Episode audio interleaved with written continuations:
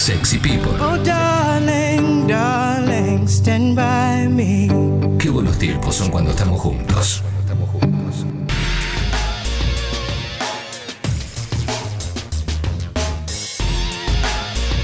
Once de la mañana, 11.01 de la mañana. Llegó el momento de recibir a nuestro columnista de cultura pop, escritor, guionista. Yo también te voy a decir periodista porque lo haces, ejerces el periodismo, estudiante de filosofía. El querido Juan Ruoco. ¿Cómo estás, Juan? ¿Cómo estamos? Clemen, Alex, Jesse, Martín y Suncho. Ahora siempre. Espectacular. Ya Vamos está. a hacer un mini careo de esto. hagámoslo, hagámoslo. Es Pero- necesario. un mini Pero careo. está bien, está bien. A ver, vení, Suncho. ¿Cómo estás? Suncho. Hola. Ta- te- te- te- te Juan? Rosco. Eh, Juan Rosco. Juan- está bien, bueno, pero está bien, está Ya bien. está. Sí, No, sí, sí. Cuando uno tiene un apellido tan complicado, está bien, está bien, Juan. Se Sí, perdona sí. todo. sí, es verdad. Muchas verdad. gracias, muchas gracias, Suncho. Me gusta porque Perdón, per- hay, perdón. hay buena onda, ¿viste? Y te dijo Sucho. Te dijo Sucho. ¿Viste? Cerró la grieta. Bien, bien. Me gusta, me gusta, me gusta, me gusta. El querido Juan Rocco habla de todo. Y habla de todo con fundamento. Esto está clarísimo. Venimos de dos, semanas muy poperas. Porque la semana pasada fue Godzilla, la anterior fue Buffy, la casa vampiros. Y yo creo que de lo que vas a hablar hoy va a entrar dentro de eh, los mitos populares cuando se analice esta época. Cosas que sucedieron en los años de pandemia, por lo menos, en- ojalá que sean dos, ¿no? Pero en los años de pandemia se va a hablar de Reddit y Wall Street. Pero bueno, hay algunos que no, como yo, por ejemplo, que, que no entendemos bien cómo, cómo fue la movida. Así que, bienvenido Juan, explícanos todo. bueno, em, los locos, estos, sí, van a ser como los locos años de la pandemia, ¿no? Nos Sí. Vamos, vamos a mirar atrás y vamos a decir, ¿se acuerdan de todo esto que pasó? Eh, Va, yo soy más, qué sé yo, un poquito optimista de que, de que todo va a andar mejor. Sí. Pero bueno, el tema fue que esto, estos eventos estaban sucediendo justo cuando nosotros estábamos hablando de Godzilla. O sea, el martes pasado, a la misma hora que nosotros eh, le dedicábamos una columna al Rey Godzilla, un grupo de gente, eh, eh, digamos, agrupados en un subforo de Reddit. Reddit, para los que no saben, es una plataforma social en donde uno postea cosas, puede postear imágenes, links, comentarios y qué sé yo. Y, ahí se, va comentando y se van armando threads larguísimos. Es un lugar gigante, existe hace como 20, no, no, 20 años no, pero 10, 15 años seguro. Eh, y se utiliza un montón de cosas para, o sea, para las cosas más eh, extrañas. O sea, son comunidades que se generan en torno a intereses. Por ejemplo, eh, te pasa mucho, se me rompió una placa de video que no sé cómo carajo arreglarla. Bueno, subís la foto a Reddit y a los 10 minutos tenés 200 mensajes de tipos que le pasó lo mismo diciéndote, no, tenés que cambiarle este transistor y poner esto acá y probar Sarasa. Una de esas comunidades, o subreddits, como se llaman, está dedicada a, la, a analizar de alguna manera los mercados bursátiles, pero obviamente desde una perspectiva jodona, si se quiere, ¿no? No, no una cuestión muy seria eh, o con todo ese discurso quizás más de inversión bursátil, sino Sí. como con un acercamiento como puede tener una- un grupo y una comunidad de internet como medio irónico, digamos, ¿no? En, en- en- en algún punto, o sea, se hacen análisis que son serios, pero todo el tono del subreddit es de joda y es bastante buena onda, ¿no? Se hablan entre ellos, se reciben a todos como nuestros queridos retardados, ¿no? ¿Viste? Sí. My, my fellow retards están Sí. ahí todo el tiempo. Tienen, es un lugar donde hay un millón de memes por segundo y cosas por el estilo. El martes pasado hubo un, un hecho en el cual se coordinó de alguna manera en esta plataforma que todos vayan a comprar acciones de GameStop. GameStop es una empresa, es como una especie de blockbuster de videojuegos en Estados Unidos. Es una cadena muy grande que se encuentra en casi todos los malls de Estados Unidos y que desde un tiempo acá venía con algunos, digamos, eh, no problemas, pero sí venía teniendo como su negocio estaba yendo en caída, obviamente, porque los videojuegos físicos ya no tenían la misma pregnancia que hace unos años. Y sin embargo, había algunas señales que había dado a partir de la pandemia de que el negocio podía, con un par de cosas que se le podían cambiar, dándole más bola a las ventas por internet y demás, como que el, el negocio podía volver a florecer. A todo esto había un usuario, eh, lo tengo acá el nombre porque los nombres son buenísimos. se llamaba eh, Roaring Kitty, que había sacado en YouTube hace seis meses un video donde él analizaba Pará, por qué gatito Sí. maullador. Claro. Gatito Maullador, Excelente. exactamente, Buen Roaring nombre. Kitty. Excelente. Había sacado un video analizando la acción, de, las acciones de GameSpot y decía, miren, eh, GameStop es una acción que hoy está a la baja, pero hay como podemos tener una, un alza basado en que está teniendo mejores rendimientos de lo que venía teniendo, está cambiando gente de, su dirigencia, tiene una perspectiva mejor de la que se cree. Pero además, además, esta empresa estaba haciendo ataque de, eh, digamos, víctima de un ataque especulador muy fuerte por parte de lo que se conoce como fondos de inversión o hedge funds, como Melvin Capital y, y otros más, que la estaban, y acá viene la, la- la palabra difícil y complicada del mundo bursátil, le estaban shorteando. ¿Esto qué quiere decir? Estaban apostando, son grandes capitales que apuestan una masa de guita enorme a que a las acciones le vaya mal. ¿Cómo Y es si a esto? las acciones le va mal, ¿Cómo, claro, ¿Cómo funciona? A ver. ¿Cómo, cómo funciona? La cosa es así. Los fondos de inversión piden de alguna manera prestadas acciones que no tienen y que casi que no existen, porque en realidad son un tipo de instrumento un poco más complejo, no son estrictamente acciones de la, de la compañía, pero equivalen a acciones de la compañía. Las piden prestadas, las venden al precio de mercado, por ejemplo, no sé, eh, pedís 100 acciones y las vendés a 100 dólares y ya ganaste 100 dólares en efectivo. Sí, El tema es que vos tenés que devolver 100 acciones. sí. Entonces, con esta venta masiva de acciones, cuando hay unas ventas, ventas muy grandes, en general los activos tienden a perder precio. Entonces, vos haces una. pedís prestadas acciones que no tenés. Las vendés masivamente, haces que caiga el precio, recomprás las acciones, Claro. por ejemplo, a la mitad de su valor, y te quedaste con la mitad en el bolsillo y devolviste las 100 acciones que pediste, ¿no? Bien. Y esto se estaba haciendo en un volumen tan grande que casi empataba las acciones de la compañía. Supongamos que GameStop tenía 10 millones de acciones, bueno, había otras 10 millones de acciones prestadas que estaban siendo shorteadas constantemente. Bien.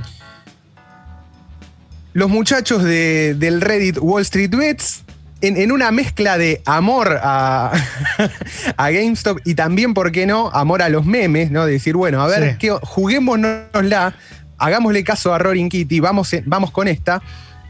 Empiezan a invertir muy fuerte y a comprar a través de aplicaciones eh, tipo, hay, hay aplicaciones bursátiles para usuarios comunes, la más conocida es Robinhood, y después hay un par más, empiezan a comprar muchas acciones de GameStop.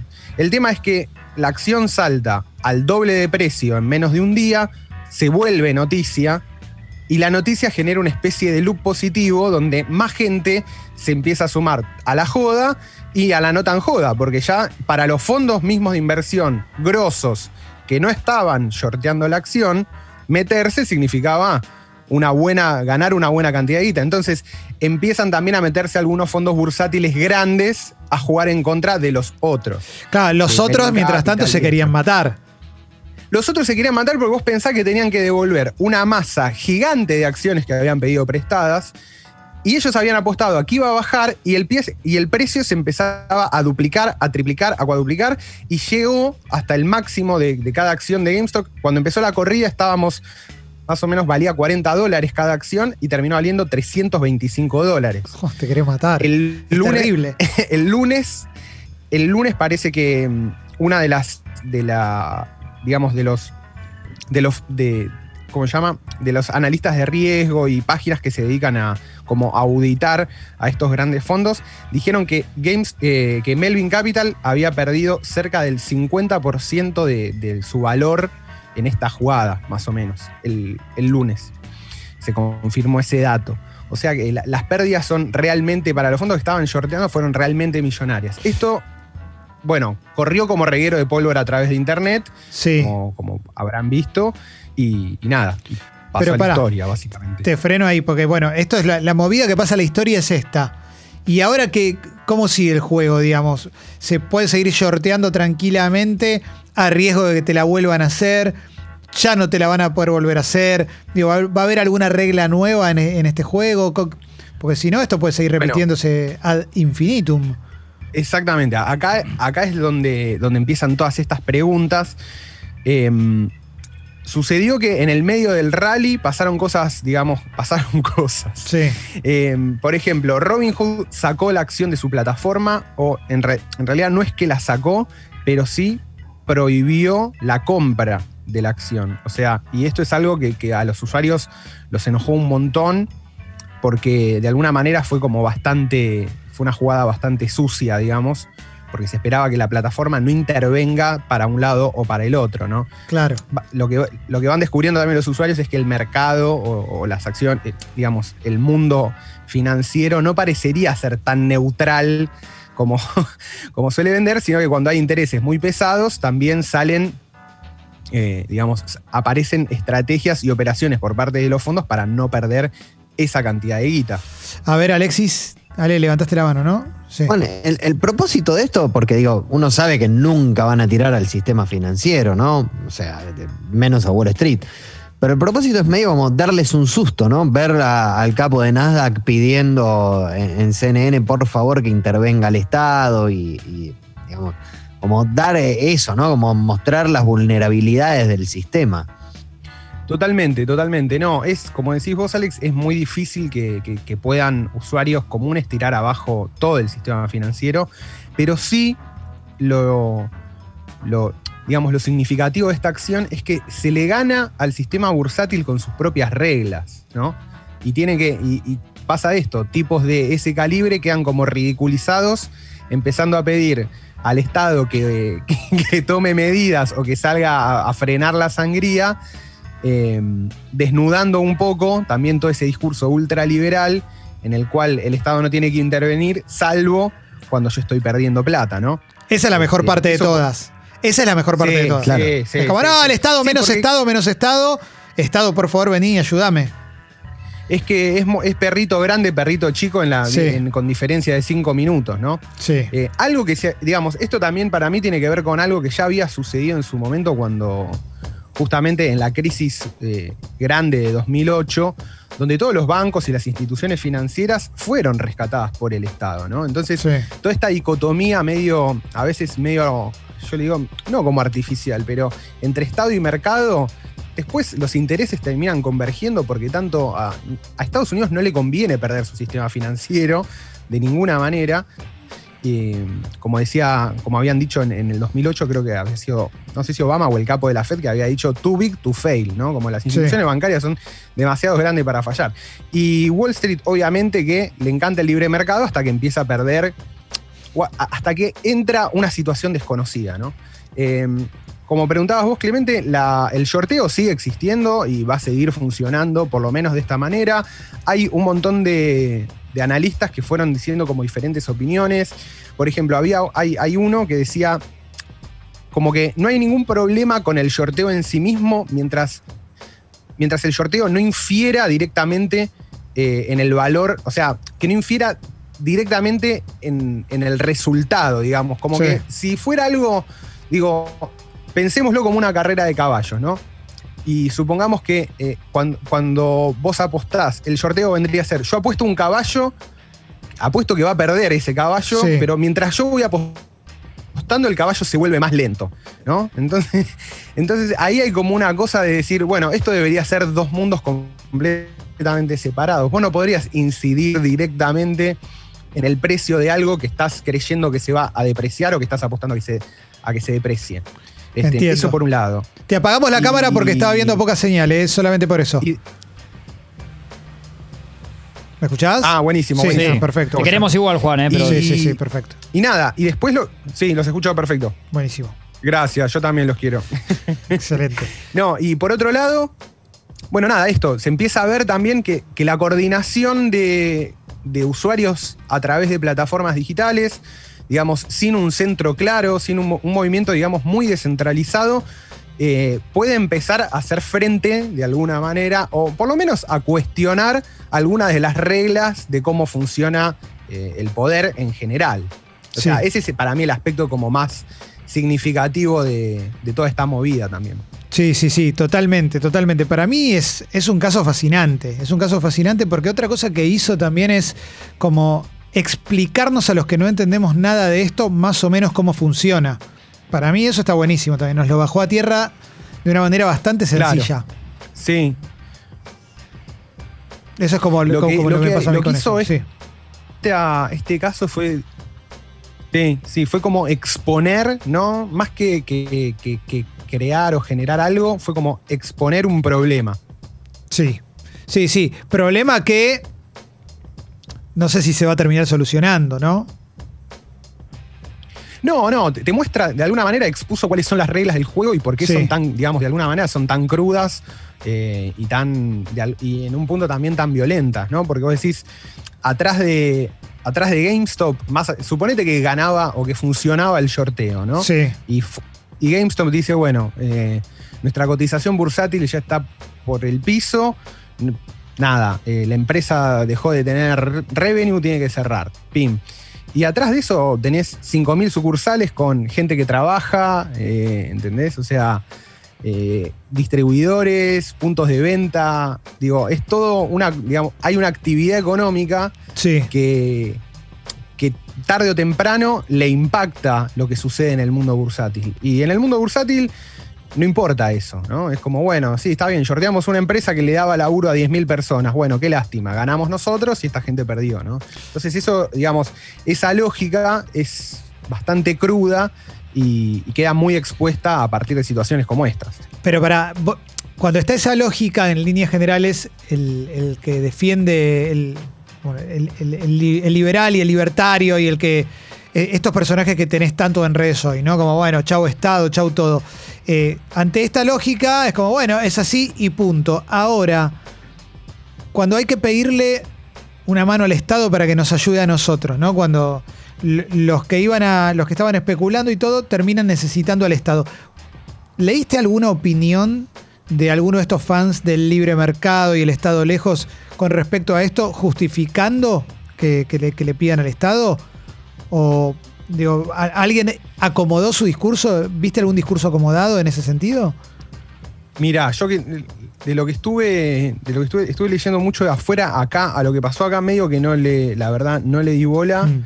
pero, pero sí vi algunas gimnasias mentales, digamos, un poco extrañas. Claro. ¿no?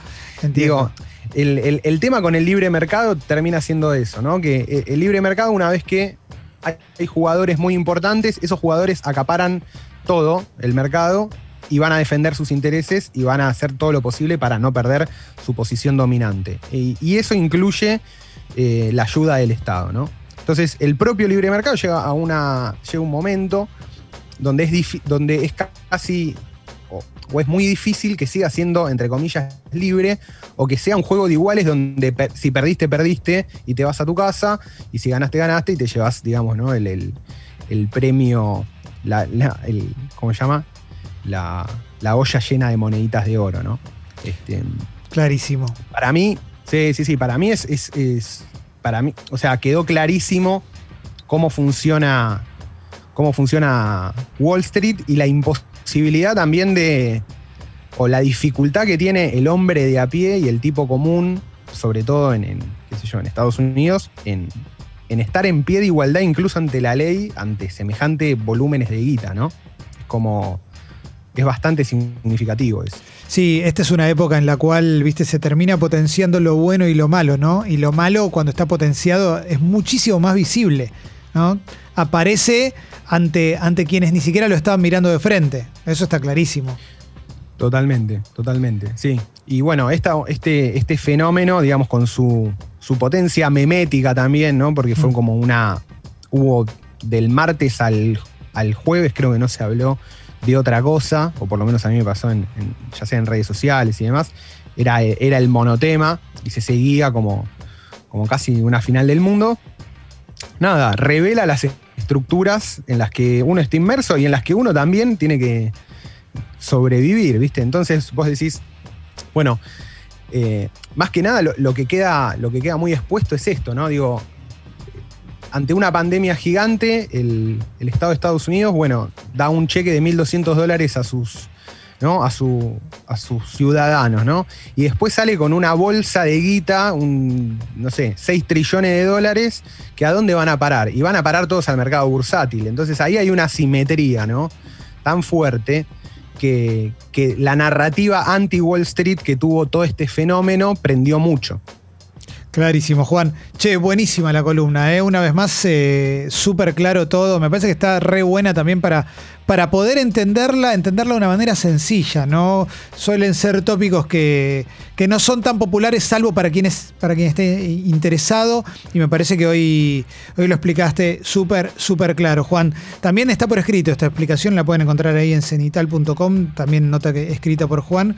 Que, que- que bueno, esta columna. Maravillosa nota. Sí, totalmente, totalmente. Y hoy la vamos a subir Gracias, a Sexy gracias. People Podcast, eh, ahí en Spotify. Juan, como siempre, eh, lujazo total tu columna. Gracias por coparte una vez más. Genio, Juan. No, no, a ustedes, gracias por, por el espacio y nada, y por hablar de estos temas que también son, para mí son muy divertidos, pero son raros de que, que- que tengan espacio. Así Sí. que nada, es, es un golazo, es un Está, golazo. está buenísimo. Es un win-win. Claro que sí, claro que sí. Abrazo grande, Juan. Un abrazo enorme, nos vemos el martes que viene. Nos Abrazo. vemos. Chau, chau. Ahí pasó Juan. Rocco por Sexy People. En un ratito ahí hizo algo raro en el sexo, eh. Atención Apá. a eso, eh. Dale, vamos para adelante. Sexy People, más que una cuarentena juntos.